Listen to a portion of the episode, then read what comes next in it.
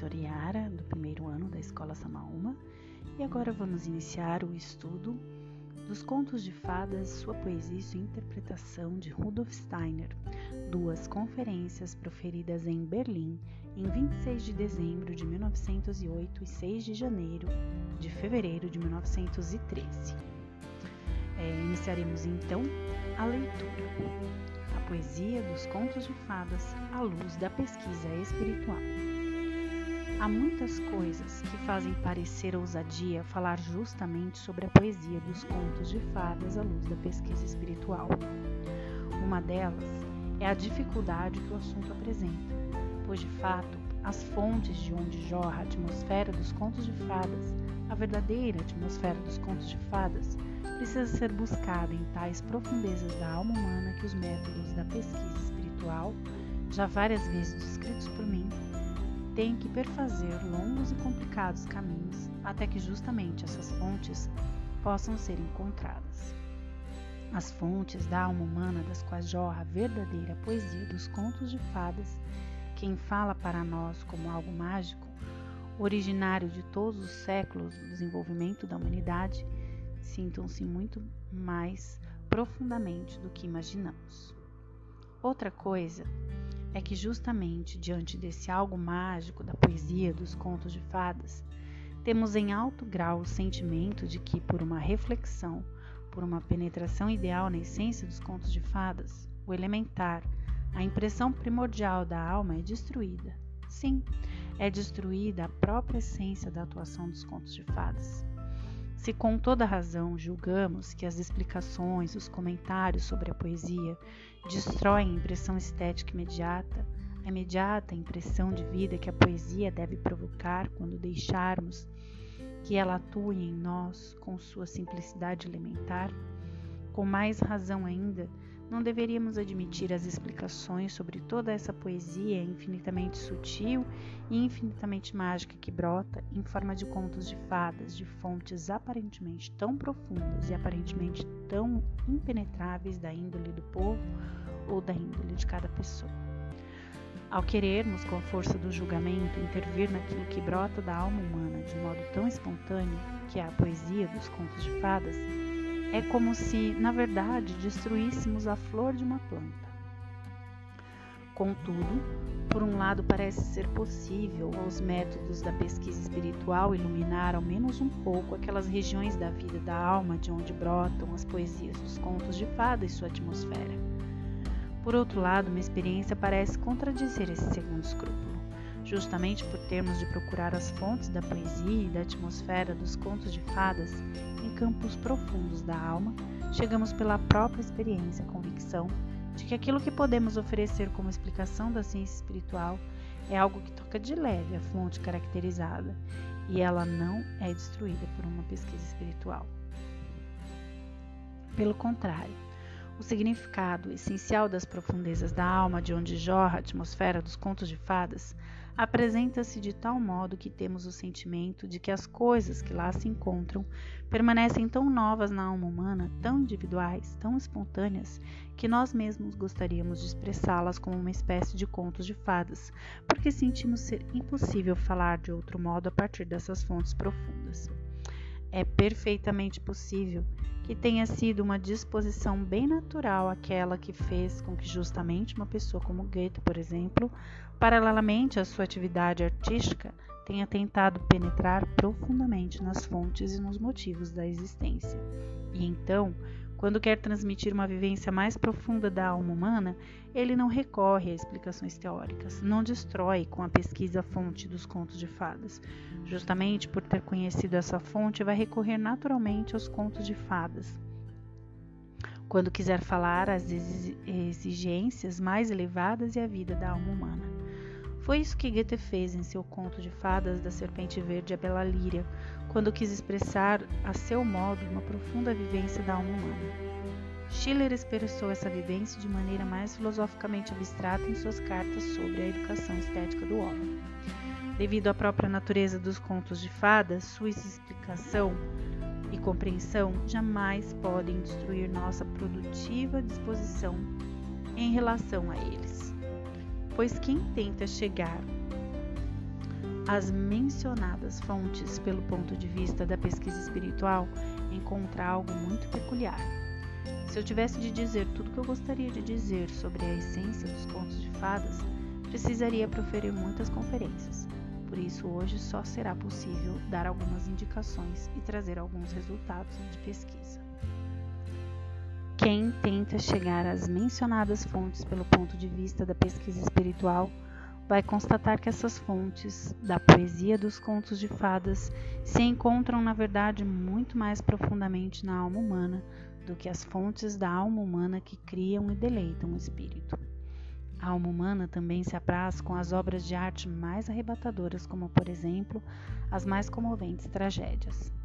A tragédia mostra o que a alma humana pode vivenciar nas potências, das quais o poeta diz que tem origem na grande, no gigantesco destino que eleva o homem ao triturá-lo. Os abalos das tragédias resultam do destino e de sua descrição, mas de tal modo que podemos dizer há uma proporção entre um enredo, o fio que deve ser fiado, e o desfecho pela tragédia certas vivências individuais da alma humana no mundo exterior. Essas vivências são certamente imprevisíveis em muitos aspectos, porque é muito difícil penetrar na alma humana individual, mas podem ser pressentidas quando nos interessamos pelo que ocorre na alma humana em sua relação com a vida. Temos o sentimento de que, de um modo ou de outro, a alma fica envolvida neste ou naquele destino de vida ou vivencia o trágico tal como nos é apresentado. As fontes da atmosfera e da poesia dos contos de fada situam-se mais profundamente que os enredos das tragédias. Sentimos que o trágico e outras expressões artísticas resultam de quando vemos, por exemplo, uma pessoa de determinada idade ou um certo período da vida exposta a esta ou aquele golpe do destino. Quando uma tragédia nos impressiona, temos de pressupor que a pessoa em questão seja levada às complicações correspondentes por uma vivência individual, e temos então o sentimento de que essa pessoa, mostrada para nós na tragédia com suas vivências específicas, que deve ser compreendida por nós. Na tragédia e em outras obras de arte, defrontamos-nos com um círculo certamente mais limitado do humano. Quando entramos compreensivamente em contato com a poesia e com a atmosfera dos contos de fadas, temos um sentimento bem diferente do que foi mencionado acima, porque a atuação do conto de fadas na alma humana é precisamente primordial e elementar, pertencendo, pois, aos efeitos inconscientes. Se, porém, tentamos ter um sentimento do que ocorre nele, esse sentimento é de natureza, podermos dizer, que o que se expressa nos diferentes contos de fadas não é aquilo que pode atingir o homem numa situação específica da vida. Não é um círculo limitado da vivência humana, e sim algo tão profundo nas vivências da alma humana que passa a ser comum a toda a humanidade. Não podemos dizer que a alma de uma pessoa qualquer de determinada idade que passe por uma determinada situação possa desconstruir alguma coisa, mas o que se expressa nos contos de fadas está enraizado tão profundamente na alma que a pessoa o vivencia, seja ela uma criança na primeira fase da infância, um adulto de meia idade ou uma pessoa idosa. Por toda a nossa vida, passa pelas mais profundas vivências da alma aquilo que se expressa nos contos de fadas. Só que o conto de fadas, no que se refere à vivência e ao que dá origem à vivência, é uma livre expressão imagética, muitas vezes até lúdica. O prazer estético, artístico dos contos de fadas talvez esteja tão longe daquilo que o conto de fadas corresponde em relação à vivência interior da alma. Esta comparação pode ser ousada quanto à vivência degustativa sobre a língua ao saborearmos um alimento, está longe dos processos ocultos e complicados pelos quais passa esse alimento em todo o organismo para poder construir na formação desse organismo.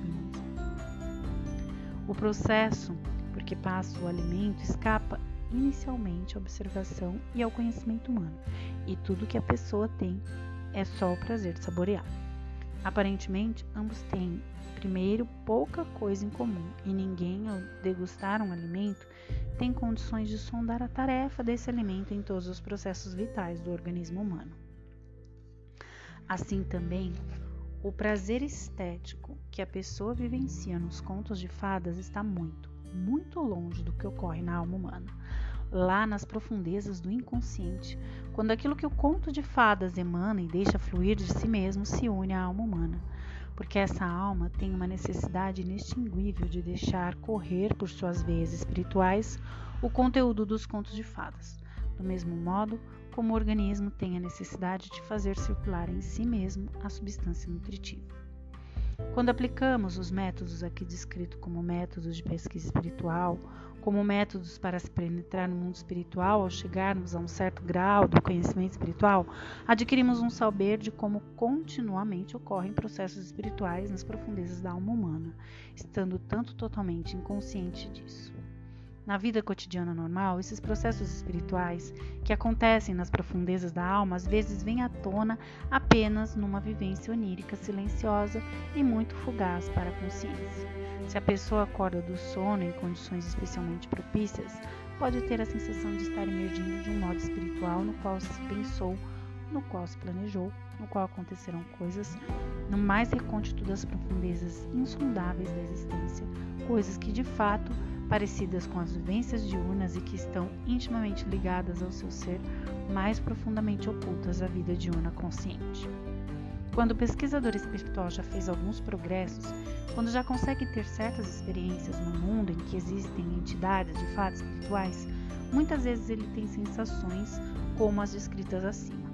Mas, por mais que consiga avançar, sempre chegará apenas à margem de um mundo de onde vem ao seu encontro processos espirituais que partem do inconsciente profundo e sobre os quais ele diz a si mesmo: Eles têm a ver com meu ser.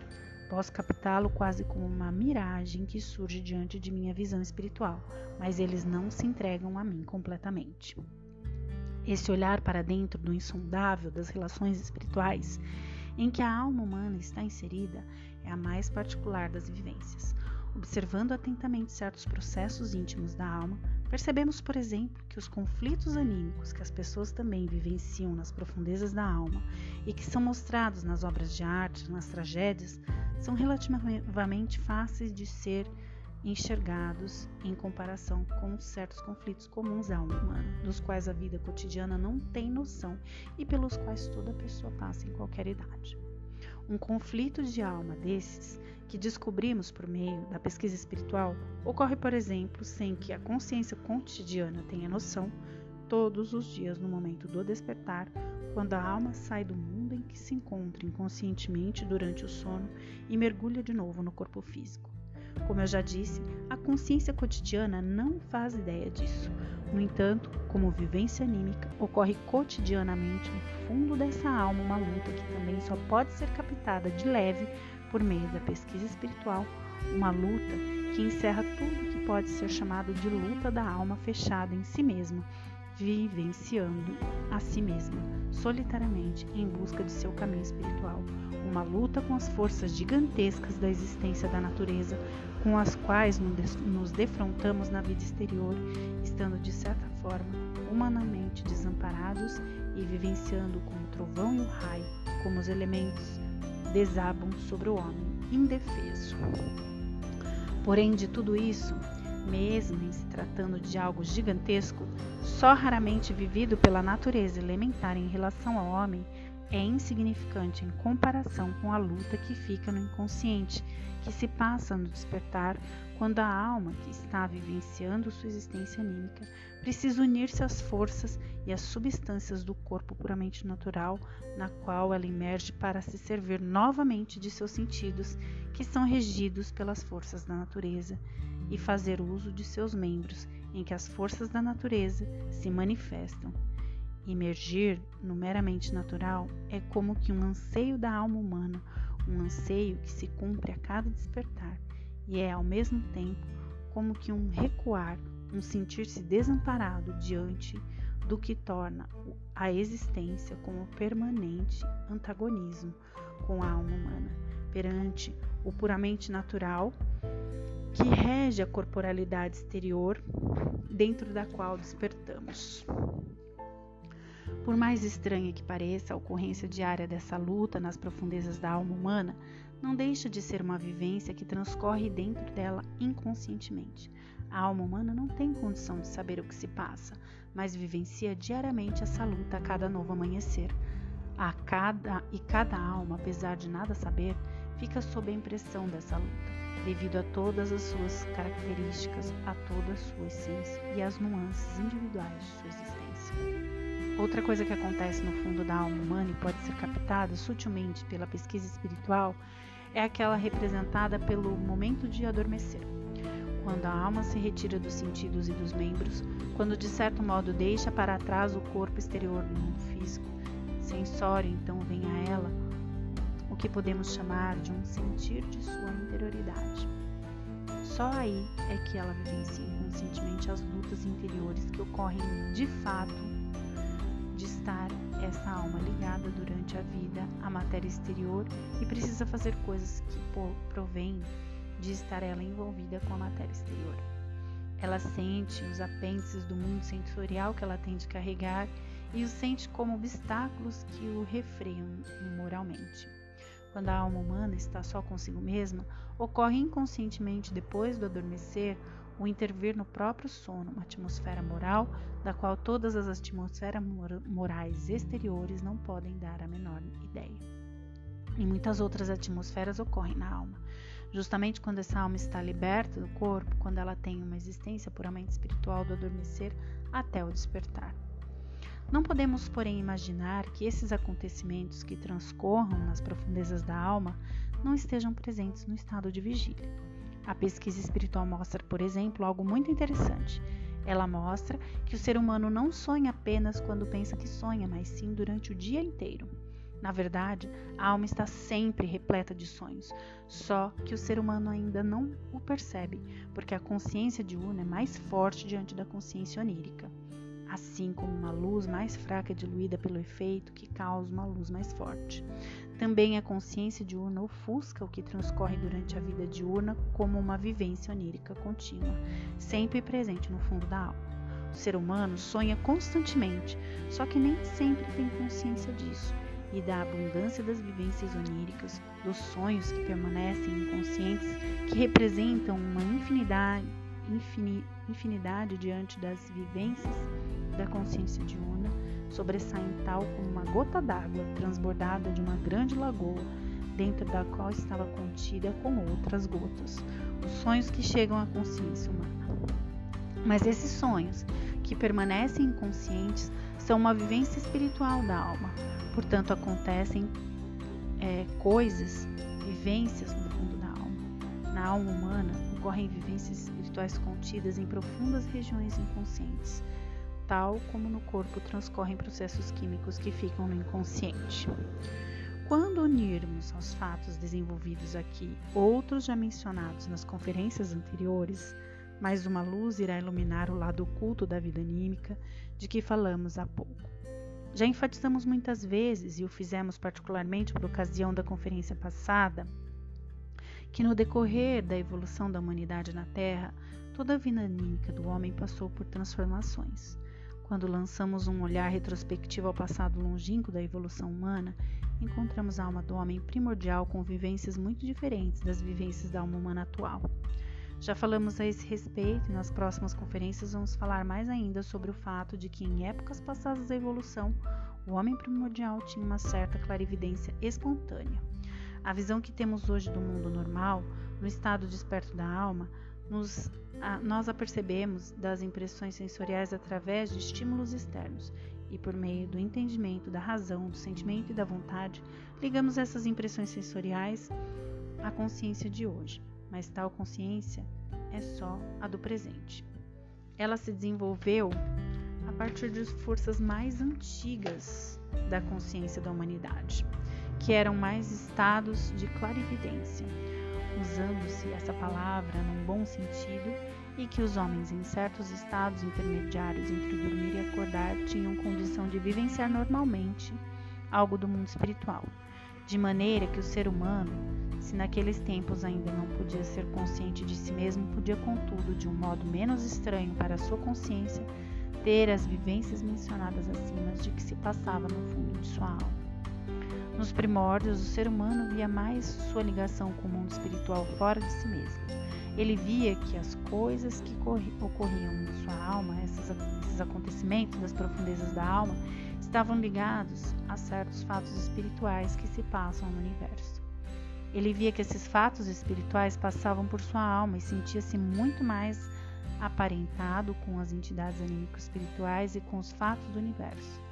Essa era uma característica do estado primordial de clarividência da humanidade.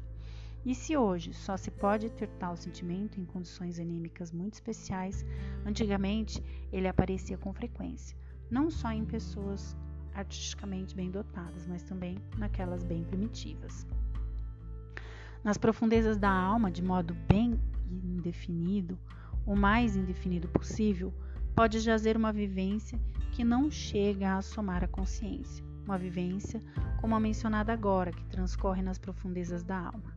Nada dessa vivência entra na vida diurna consciente, mas existe na alma algo idêntico à fome no organismo. E assim como precisamos de algo para saciar a fome, também precisamos de algo para a atmosfera indefinida que se origina da vivência que jaz no fundo da alma. Então, sentimos-nos impelidos a buscar um conto de fadas disponível ou um mito, ou talvez temos talento artístico a criar algo que temos a sensação de que todas as palavras que em teoria podem ser usadas dão a impressão de uma, um balbuciar diante dessa vivência. E é assim que nascem as imagens dos contos de fadas. Esse preenchimento consciente da alma com imagens de contos de fadas é o seu alimento diante da fome que foi é, caracterizada.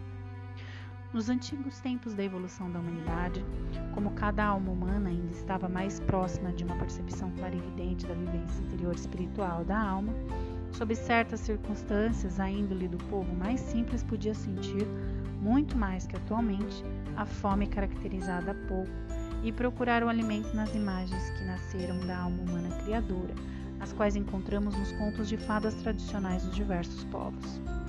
A alma humana sentia-se afim com a existência espiritual. Ela sentia, com uma consciência maior ou menor, as lutas internas pelas quais tinha de passar, sem compreendê-las, e as expressava em imagens que, por isso, têm apenas uma remota semelhança com o que ocorre nas profundezas da alma.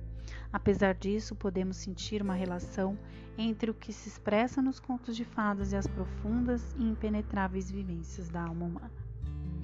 A experiência pode mostrar que a índole da criança muitas vezes chega a criar em seu interior algo como um simples companheiro, um companheiro que na verdade só existe para a índole dessa criança, que a acompanha e que participa dos diversos acontecimentos de sua vida. Por exemplo, quem não conhece crianças que levam consigo certos amigos invisíveis? Amigos que temos de imaginar estarem presentes quando acontece algo que alegra a criança. Amigos que têm de participar como companheiros espirituais e anímicos invisíveis quando a criança vivencia isto ou aquilo.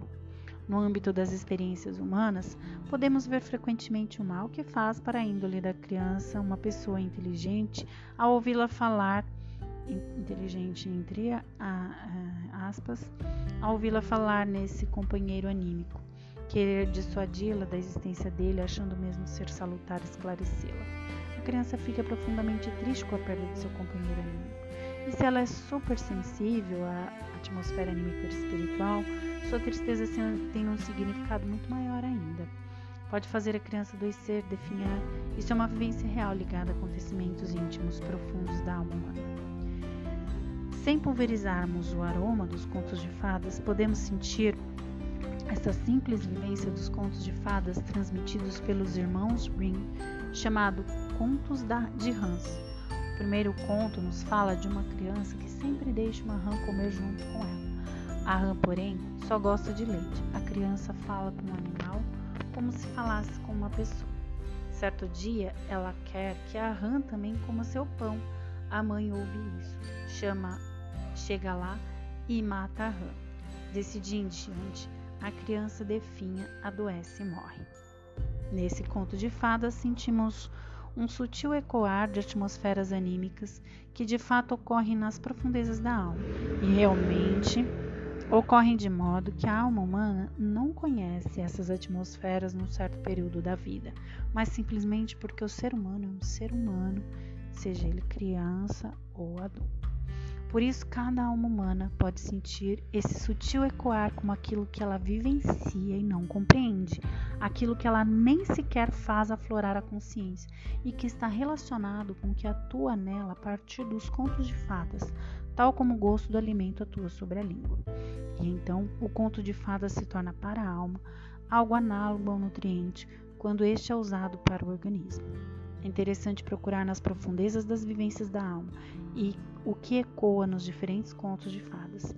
Seria naturalmente uma tarefa de peso examinar cada um desses contos de fadas, coletados em tal grande número, justamente sob esse aspecto. Isso iria exigir muito tempo. Contudo, que talvez possa ficar esclarecido em alguns contos de fadas, nós conseguimos explicar a todos os outros que sejam considerados realmente autênticos. Tomemos outro conto de fadas também coletado pelos irmãos Grimm, o Rumpelstiltskin. O moleiro, que afirma ao rei que sua filha é capaz de fiar palha transformando-a em ouro, é intimado pelo rei a levá-la ao castelo para que se possa apreciar sua arte. A filha chega ao castelo. Ela é trancada em um aposento e lhe é dado um feixe de palhas para que mostre sua arte. Naquele aposento, ela está totalmente desamparada e estando assim, nesse desamparo, aparece diante dela um homenzinho que lhe diz: Quem é você? O que você me dá se eu fiar esta palha transformando-a em ouro? A filha do moleiro lhe dá seu colar. O homenzinho fia toda a palha em ouro. O rei fica muito admirado, mas quer mais ouro ainda. E outra vez, ela tem de fiar palha em, em ouro. A filha do moleiro é de novo trancada no aposento e, quando se vê diante de toda aquela palha, aparece de novo o homenzinho lhe diz: que você me dá se eu fiar esta palha transformando-a em ouro? Ela lhe dá um anelzinho, e a palha, por sua vez, é fiada em ouro. O rei, porém, quer mais ouro ainda, e quando pela terceira vez ela se vê no aposento e o homenzinho reaparece, ela não tem mais nada que lhe possa dar. Então, o homenzinho diz que quando ela se tornar rainha, deverá dar-lhe o primeiro filho que nascer. Ela o promete. Quando a criança nasce, o homenzinho vem cobrar-lhe a promessa. A filha do moleiro lhe pede que espere mais algum tempo. Isso o homenzinho diz: Se você me chamar pelo nome, ficará livre de sua promessa. A filha do moleiro manda então procurar por toda parte. Quer saber todos os nomes, inclusive o do homenzinho. Finalmente, depois de ter feito várias tentativas em vão, ela realmente consegue dizer o nome do homenzinho: Rumpelstiltskin. Diante de nenhuma outra obra de arte a não ser dos contos de fadas, sentimos realmente uma alegria tão íntima com as imagens espontâneas, tendo, contudo, uma noção das vivências mais profundas da alma de que nascem tais contos de fadas. Mesmo que a comparação seja trivial, talvez possa ser acertada, do mesmo modo como uma pessoa é, pode conhecer muito bem a química dos alimentos e, apesar disso, sentir o gosto de um bem, bom petisco. Também é possível sabermos alguma coisa sobre as íntimas e profundas vivências da alma, apenas vivenciadas, mas não conhecidas, que se apresentam nos contos de fadas de modo indicado. Essa alma humana solitária, pois não só no sono, mas também durante o resto da vida, ela está entregue a si mesma, embora esteja ligada ao corpo. Sente de modo inconsciente, vivencia, mas não compreende todo o antagonismo em que se encontra para executar sua própria infinita tarefa e para viver sua própria existência inserida no mundo divino. A alma humana já sente de quão pouco é capaz quando compara sua capacidade com o que sabe fazer a natureza, que transforma todas as coisas em outras, que é realmente a grande feiticeira que a alma humana gostaria tanto de ser. Na consciência, pode ser que ela despreocupadamente se conforme com essa distância entre o interior humano e a onisciência e onipotência do espírito da natureza. As coisas, porém, não transcorrem tão facilmente nas profundezas vivi das vivências da alma. A alma humana forçosamente sucumbiria se não sentisse em si mesma uma essência ainda mais profunda dentro da essência percebida em primeiro lugar, uma essência a partir da qual ela pode crescer, da qual ela pode dizer a si mesma: por mais imperfeita que você ainda tenha de ser agora, essa essência em você é mais inteligente. Ela reina em você. Ela pode levá-la ao mais alto saber. Ela pode dar-lhe asas e então você verá estender-se diante de você uma perspectiva infinita dentro de um futuro infinito. Você será capaz de coisas que ainda não é capaz de fazer, pois existe algo em você que é infinitamente maior que seu saber. Este algo é um ajudante fiel. Você só precisa estabelecer uma relação com ele. Você realmente só precisa ser capaz de ligar um conceito com essa essência que reside em você e que é mais inteligente, mais sábia, mais hábil que você mesma. Agora, tentemos mais uma vez tornar presente em nós essa lida da alma humana consigo mesma, essa lida inconsciente que é a parte mais hábil da alma, e tentemos sentir ecoar sutilmente nesse conto de Rumpelstiltskin o que a alma vivencia na filha do moleiro, que não sabe fiar a palha em ouro, mas que encontra no homenzinho um ajudante hábil, apostos. Temos aí, no mais recôndito das profundezas da alma, em forma de imagens cujo aroma se destrói quando sabemos sua origem, uma vida anímica intimamente profunda. Ou tomemos então outro conto de fadas, e não fiquem zangados comigo se eu ligar a certas coisas que talvez tenham uma conotação pessoal aparente, mas que de fato não visam o pessoal mas o assunto tratado ficará mais fácil de compreender se eu fizer uso de um toque pessoal. Em meu livro A Ciência Oculta, os senhores encontram uma descrição da evolução do universo. Sobre ela não quero falar agora, isso pode ficar para outra ocasião.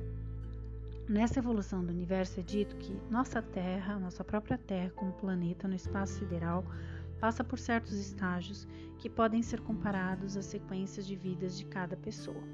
Assim como cada pessoa passa por uma série de vidas, também na nossa Terra passa por diferentes graus de vida planetária de encarnações. Por diversos motivos fala-se disso na ciência espiritual. É...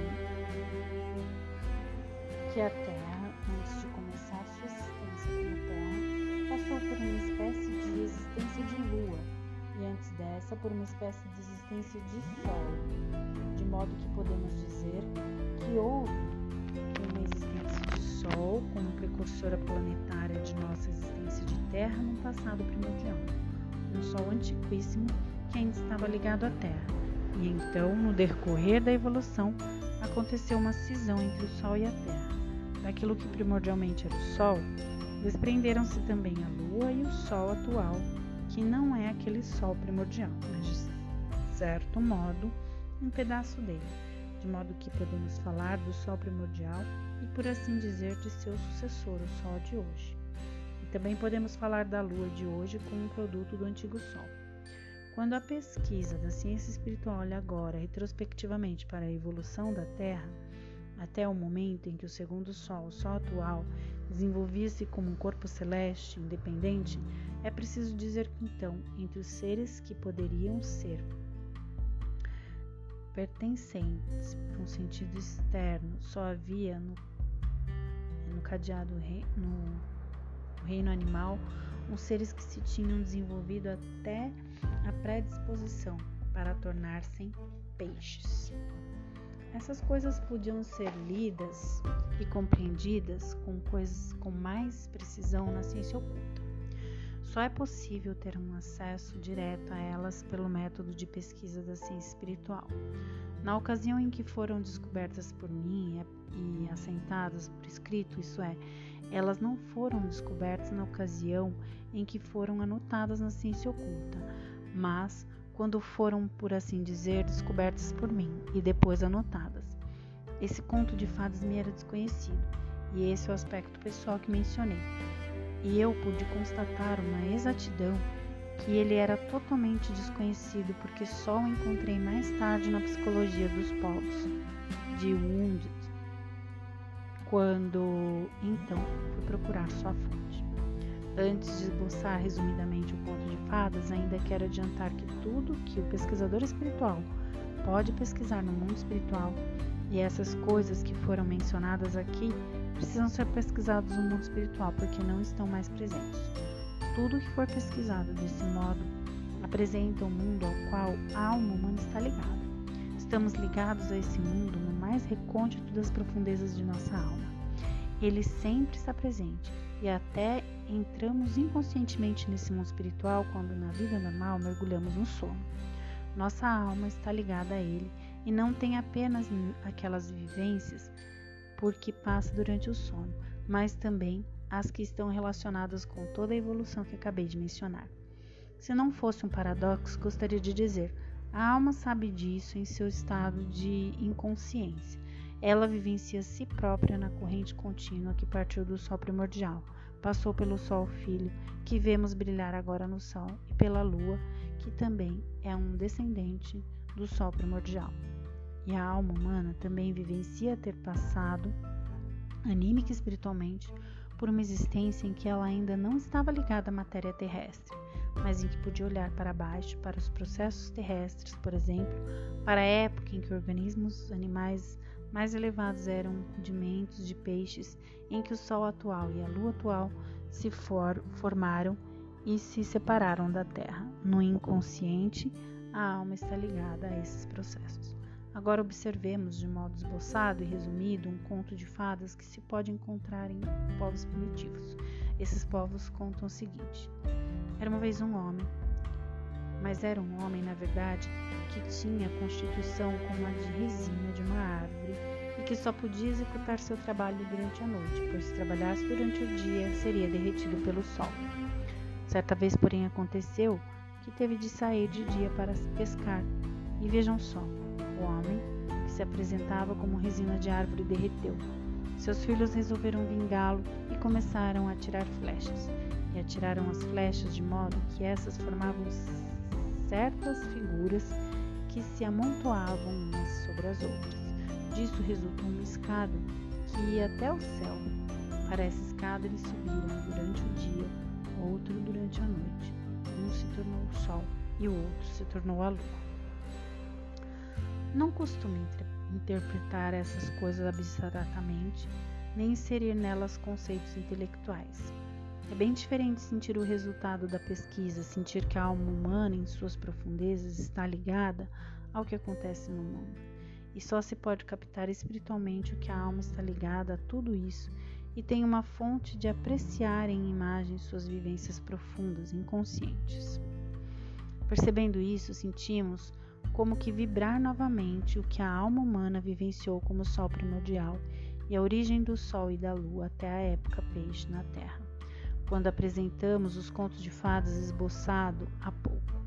Quando descobri este conto de fadas, bem depois de ter escrito as coisas acima citadas em minha ciência oculta, tive uma vivência de certo modo muito importante, e esta é novamente uma nuance pessoal. Mesmo não tendo a intenção de interpretar tudo isso abstratamente, não deixo de sentir um parentesco bem definido quando observo a evolução do mundo e depois me entrego às imagens maravilhosas desses contos de fadas. Vejamos um outro conto de fadas peculiar da Malanésia. Antes de falarmos sobre ele, aos fatos e acontecimentos atuais, é, antes de falarmos sobre ele, Lembremos de que a alma humana, segundo a pesquisa espiritual, também está ligada aos fatos e acontecimentos atuais do universo. Mesmo quando isso é dito sob forma de imagens, de certo modo, conforme a ciência espiritual, é correto dizer que quando a alma humana deixa o corpo físico ao dormirmos, ela tem uma existência diretamente ligada ao cosmo todo. Existe uma possibilidade de nos lembrarmos facilmente do parentesco da alma humana, por exemplo, do eu humano com o cosmo, ou pelo menos com algo significativo no cosmo. Dirigimos nosso olhar para o reino das plantas e dizemos a nós mesmos: essa planta cresce, mas só pode crescer sob a influência da luz e do calor do sol. Temos diante de nós a planta enraizada na terra. Na ciência espiritual dizemos que a planta é constituída de um corpo físico e de um corpo vital que o permeiam mas isso não é suficiente para que a planta cresça e se desenvolva. Para tanto, são necessárias as forças vindas do Sol que atuem nela. Ao observarmos o corpo humano quando o homem está dormindo, esse corpo adormecido fica de certo modo num estado de planta. Como o corpo adormecido, ele é parecido com a planta, pois tem a força de crescimento que a planta tem. Mas o ser humano está emancipado daquela ordem cósmica em que a planta está inserida. A planta precisa esperar que a luz do sol atue sobre ela ao nascer e ao pôr do sol. Ela está ligada à ordem cósmica exterior. Ser humano não está ligado a essa ordem. Por que não? Porque de fato é verdade o que a pesquisa espiritual mostra, que o ser humano a partir de seu eu, de fato, a partir de seu eu, que no sono está fora do corpo físico, o que faz com que este pareça uma planta, desenvolve no corpo físico o que o sol desenvolve na planta. Tal como o sol derrama sua luz sobre a planta, assim também faz o ser humano com o corpo físico adormecido e análogo à planta. Tal como o sol paira sobre as plantas, assim também o eu humano paira espiritualmente sobre o corpo físico adormecido e com características de planta. O eu do homem é aparentado com a existência solar. O próprio eu do homem é uma espécie de sol para o corpo humano que dorme, provoca seu desenvolvimento durante o sono, faz com que sejam restauradas as forças que foram desgastadas durante a vigília ao sentirmos isso, percebemos que o eu humano é aparentado com o Sol. A ciência espiritual nos mostra cada vez mais como o Sol passa pela abóbada celeste, refiro-me naturalmente ao movimento aparente do Sol, e como, sob alguns aspectos, a atuação de seus raios se modifica conforme ele se encontra diante dessa daquela constelação do zodíaco. Assim também o humano passa por diferentes fases de suas vivências de maneira que atua sobre o corpo físico de determinado modo numa fase e de diferente na outra.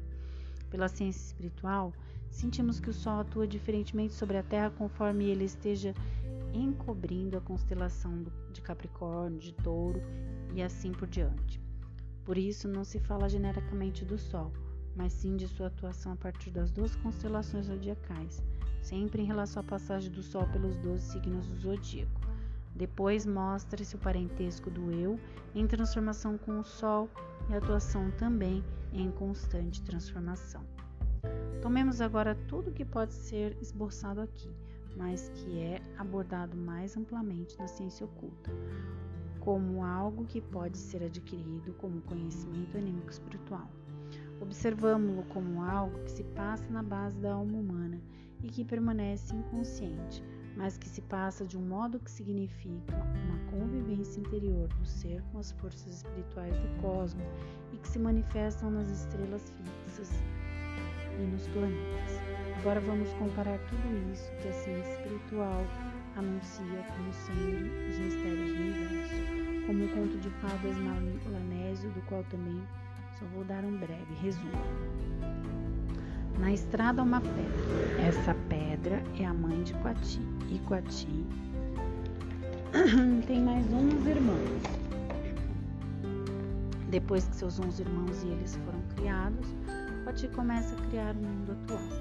Esse mundo, na ocasião em que ele o criou, não se conhecia ainda a diferença entre o dia e a noite. Quati fica sabendo que num certo lugar existe uma ilha onde há uma diferença entre dia e noite. Ele viaja até essa ilha e traz alguns seres de lá para sua terra, e com a influência desses seres sobre os seres de sua terra, antes chegam a um estado de alternância entre sono e vigília, ao nascer e ao pôr do sol, transcorrem para eles na alma. É estranho que continua posteriormente ecoando deste conto de fadas. Tendo diante de nós todo esse conto, a cada sentença vibra, por assim dizer, algo que tem a ver com os segredos do universo assim como vibra o que a alma, em suas profundezas, vivencia da ciência espiritual. É isso que nos leva a dizer que a fonte da atmosfera dos contos de fadas, da poesia dos contos de fadas, encontra-se nas profundezas da alma humana. Esses contos de fadas são apresentados como imagens porque precisam ser usados processos exteriores como ajuda para proporcionar o que deve constituir um alimento espiritual para a fome que brota das vivências caracterizadas acima. Também é preciso que se diga que estamos muito distantes dessas vivências, como podemos citá-las ecoar nas imagens dos contos de fadas. Quando nos detemos diante disso, não nos admira que justamente os contos de fadas mais belos, mais característicos, sejam conhecidos desde os tempos antigos e transmitidos até hoje desde épocas em que as pessoas ainda tinham certa consciência clarividente e por isso era mais fácil para elas vir a saber onde se encontravam as fontes dessa atmosfera e dessa poesia dos contos de fadas. Não é de admirar que os contos de fadas tenham um caráter muito mais pronunciado nas regiões da Terra em que as pessoas, nas suas almas, ainda estão mais próximas das fontes espirituais que as almas dos ocidentais, por exemplo, na Índia, no Oriente, sobretudo.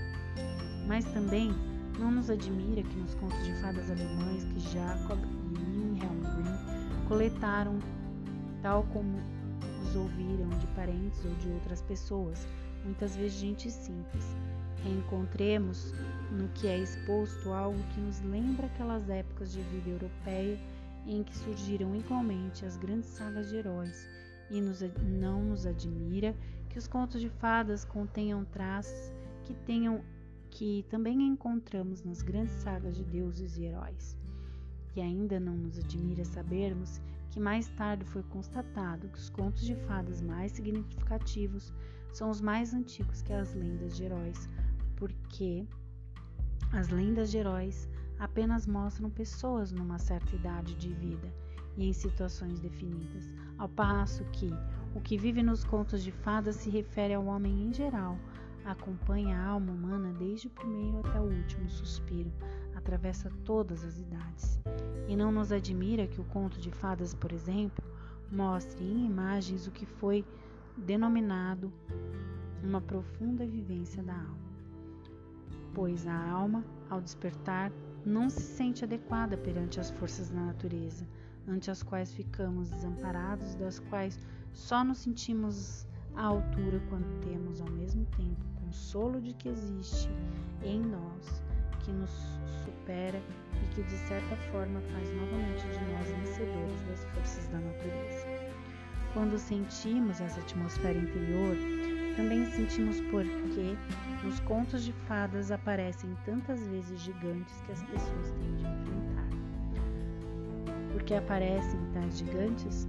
Aparecem muito naturalmente como imagens da sensação que a alma tem quando de manhã vai penetrar de novo no corpo físico e se vê então diante das forças da natureza gigantescas para a alma humana que tomam posse do corpo que a alma sente como luta, a sensação que ela pode ter, corresponde exatamente no que diz respeito à alma humana, mas não intelectualmente como conceito ao que é apresentado nas várias lutas do homem com o gigante. Quando tudo isso se apresenta diante da alma, ela sente que nessa luta, em sua, em sua postura perante o gigante, só o que lhe vale é a esperteza, pois faz parte desse sentir que você poderia agora penetrar no corpo. Mas quem é você diante de todas essas gigantescas forças do universo? Contudo, há uma coisa que você tem e que não existe nesse gigante: é a esperteza, a inteligência. Tudo isso, porém, fica inconsciente para a alma, mesmo que ela tenha de dizer a si mesma que nada pode contra as forças gigantescas do universo e podemos realmente ver como a alma entra na situação, como ela expressa em forma de imagens a atmosfera já caracterizada, como segue.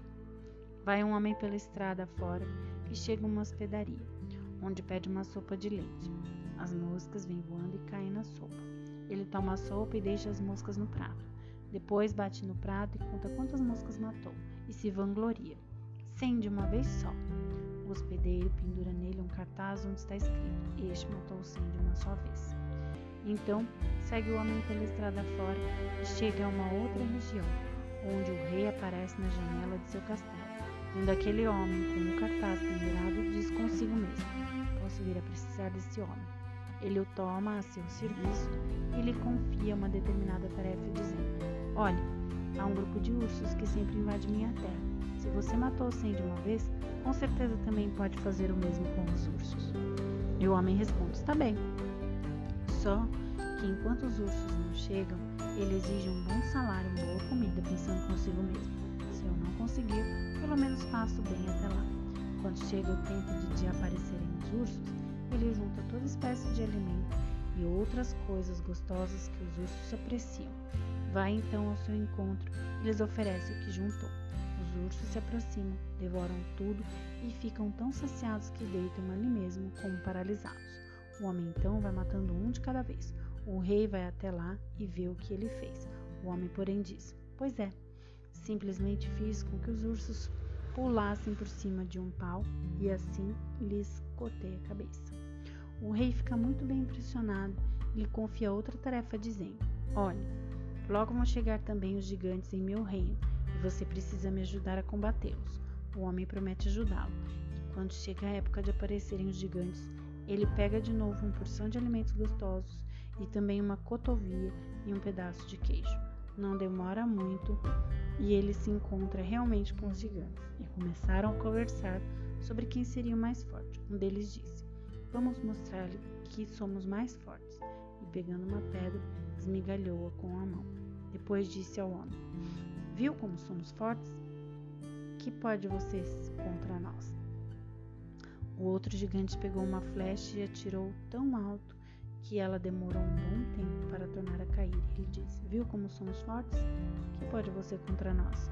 O homem que tinha matado cem de uma vez disse: Tudo isso eu posso fazer muito melhor. E pegando um pedacinho de queijo, envolvendo com ele uma pedra, disse ao gigante: Eu consigo espremer água de pedra. Tanto esmagou que o queijo espirrou água. Os gigantes ficaram admirados com aquela força que era capaz de espremer água de pedra seguida, o homem pegou a cotovia e soltou no ar com um pulso e disse aos gigantes: Sua flecha voltou. A minha, porém, eu atirei tão alto que nem sequer voltou, pois a cotovia não apareceu mais. Os gigantes ficaram tão perplexos que concordaram que só seriam capazes de vencer o homem fazendo uso de muita astúcia, pois já não achavam que o poderiam vencer com sua força gigantesca. No entanto, não conseguiram enganar o homem. Foi ele que os enganou. Quando todos foram dormir, ele pôs sobre a cabeça uma bexiga de porco cheia de sangue. Os gigantes comentaram: Nós não conseguimos vencê-lo acordado, mas vamos conseguir quando estiver dormindo. Quando o homem dormiu, começaram a bater nele e estouraram a bexiga de porco. Ao verem o sangue espirrar, pensaram que já tinham vencido e logo adormeceram e caíram num sono tão profundo que o homem conseguiu abatê-los enquanto dormia. Apesar de o conto de fadas, como alguns sonhos, terminar de modo pouco claro e insatisfatório, vemos nele o que representa a luta da alma humana contra as forças da natureza, primeiro enfrentando ursos, depois passando a lutar contra os gigantes. Mas vemos ainda outra coisa nesse conto de fadas. Temos diante de nós o homem que matou cem de uma só vez, de modo que sentimos ecoar aquilo que vive no mais profundo inconsciente da alma que ele, por meio de sua esperteza, sempre pode ser confortado em relação às forças maiores, que ele sente como sendo gigantescas. Não é bom interpretar de maneira totalmente abstrata em todos os seus pormenores o que é trabalho em imagens artísticas. Isso não é o que importa, pois nada é destruído na configuração do conto de fadas quando sentimos que ele é o eco de processos que ocorrem nas profundezas da alma. Esses processos, por sua vez, são tais que podemos saber muitíssimo o quanto é possível saber deles por meio da ciência espiritual. E assim mesmo, quando nos envolvermos re repetidas vezes neles, quando as vivenciamos de modo abordado acima, eles continuam sendo primordiais e elementares e nenhum conhecimento que possa existir destrói a capacidade de levar para dentro da atmosfera dos contos de fadas o que vivenciamos tão profundamente na alma. É por isso que é muito estimulante para a pesquisa saber que nos contos de fadas temos diante de nós aquilo de que a alma necessita por causa de suas vivências mais profundas, do modo como foi mencionado. Ao mesmo tempo, nenhuma atmosfera dos contos de fadas é destruída, pois justamente a pessoa que, apoiada talvez na essência dos contos de fadas, chega a uma visão mais profunda das fontes da vida inconsciente e encontra nessas fontes algo que, para a consciência, empobrece o ser, ao ser apresentado apenas de modo abstrato. Na verdade, a pessoa achará que, no que se refere a vivências mais profundas da alma, a apresentação tal como é feita nos contos de fadas é o que há de mais abrangente. Compreendemos assim que o que Schiller expressou em conceitos filosóficos abstratos, Goethe viciou ricamente nas imagens tão significativas e reveladoras do conto de fadas da serpente verde e bela líria. Portanto, apesar de ser um grande pensador, Goethe quis expressar em imagens o que sentia em relação às profundezas mais íntimas e ao subconsciente da alma humana. E por estar o conto de fadas relacionado com o mais íntimo da alma, por estar relacionado profundamente com o mais íntimo da alma humana, ele é justamente a forma de apresentação mais adequada da criança. Todos podemos afirmar contos de fadas expressam o mais profundo da vida espiritual do modo mais simples possível. Na verdade, aos poucos sentimos que em toda a vida artística consciente não existe arte tão grandiosa como a que completa o caminho, levando das profundezas incompreendidas da alma as imagens encantadoras, muitas vezes